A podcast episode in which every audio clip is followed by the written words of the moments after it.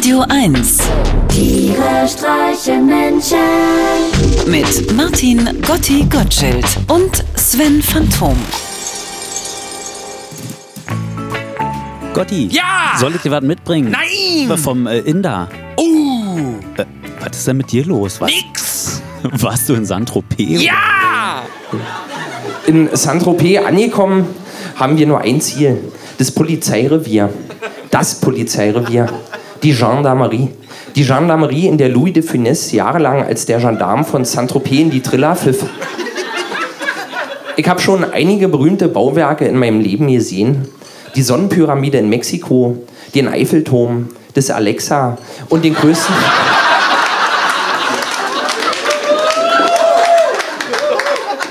und, den größten Dauerlutscher der Welt. Als wir äh, vor dem Original Louis de Funès Polizeirevier in Saint-Tropez stehen, schlagen meine Augen leck. Mir ist, als ob ich fliege und falle gleichzeitig. Es gibt ihn also doch, den Topf voller Gold am Ende des Regenbogens. Vieles, was mir in meiner Kindheit so groß und exotisch vorkam, hat sich im Nachhinein als ziemlich popelig entpuppt. Ich erinnere hier nur an das Kosmonautenzentrum im Fez.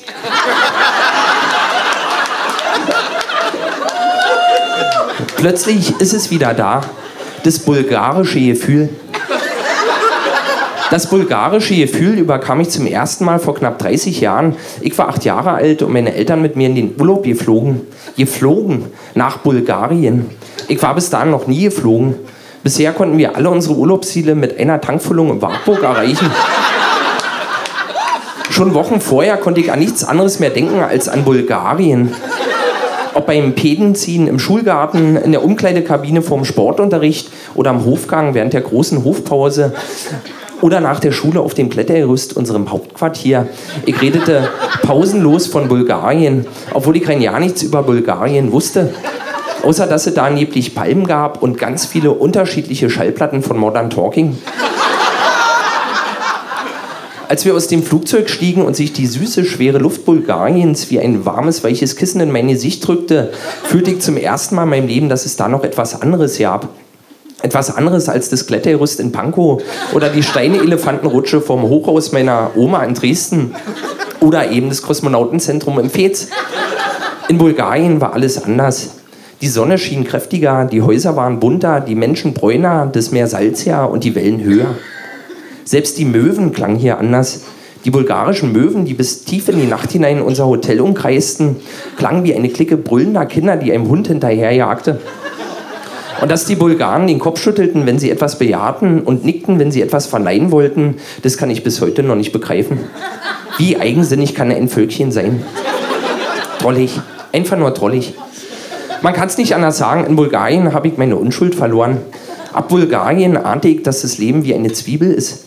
Bisher hatte ich in der äußersten Schicht gelebt und war glücklich und zufrieden, bis auf einmal jemand oder etwas kam oder etwas geschah, in diesem Fall der Bulgarienurlaub, und sich diese Schicht abholte, sodass ich gezwungen war, in die nächste Schicht zu wechseln, welche sich als tausendmal frischer und saftiger entpuppte. Im Laufe der Zeit würde aber diese Schicht sicherlich auch langsam austrocknen und an Geschmack verlieren. Nun war es an mir. Warten, bis jemand kam oder die Zwiebel selber schälen. Ich weiß leider nicht, wie oft man die Zwiebel schälen kann. Ich bin erst bei Schicht 3.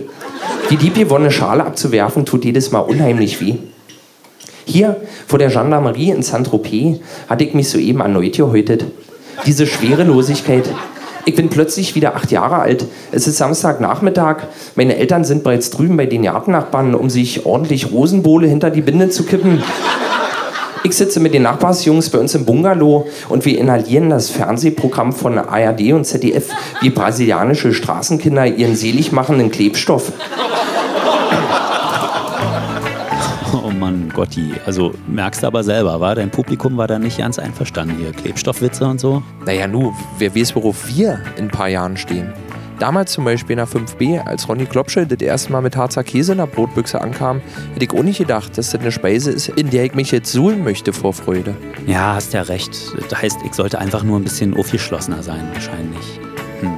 Vielleicht sollte ich da gleich mal bei meiner neuen Freundin anfangen. Du, bei dir läuft's aber auch gerade, wa? Naja, naja. Aber, aber die hat ein bisschen Ding an der Klatsche. Nämlich? Die strickt mir ein bisschen viel. Uh.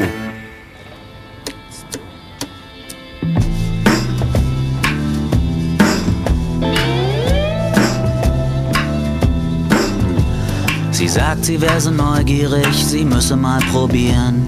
Und sollte etwas schiefgehen, hat sie nicht viel zu verlieren. Schade, schade, denn mein Baby hängt an der Nadel. Sie sagt, sie könne mich seitdem auch viel besser ertragen. Okay, wenn uns das gut tut, will ich mich auch nicht beklagen. Trotzdem schade, denn mein Baby hängt an der Nadel. Ihr Leben ist nicht billig, es reicht grad noch so für Pflaster.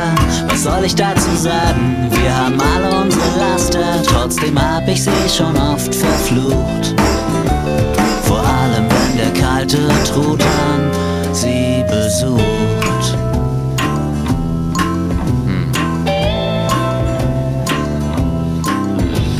Wir leihen jetzt immer öfter etwas Geld von ihren Eltern.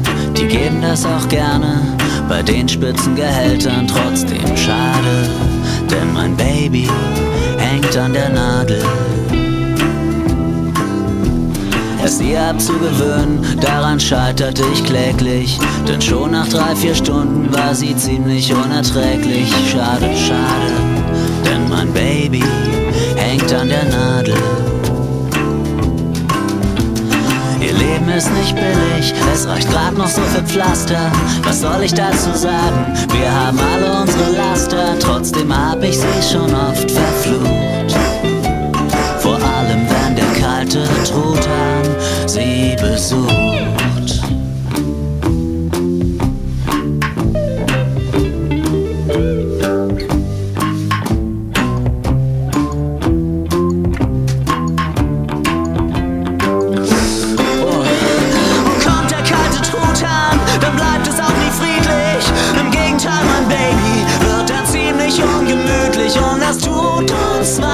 Nicht gut. Da besorg ich ihr doch lieber was fürs Blut. Also meine Mutti sagt ja immer, der einzige goldene Schuss, der bei ihr noch richtig knallt, ist Eierlikör.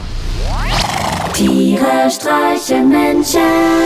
Immer freitags in der schönen Woche auf Radio 1.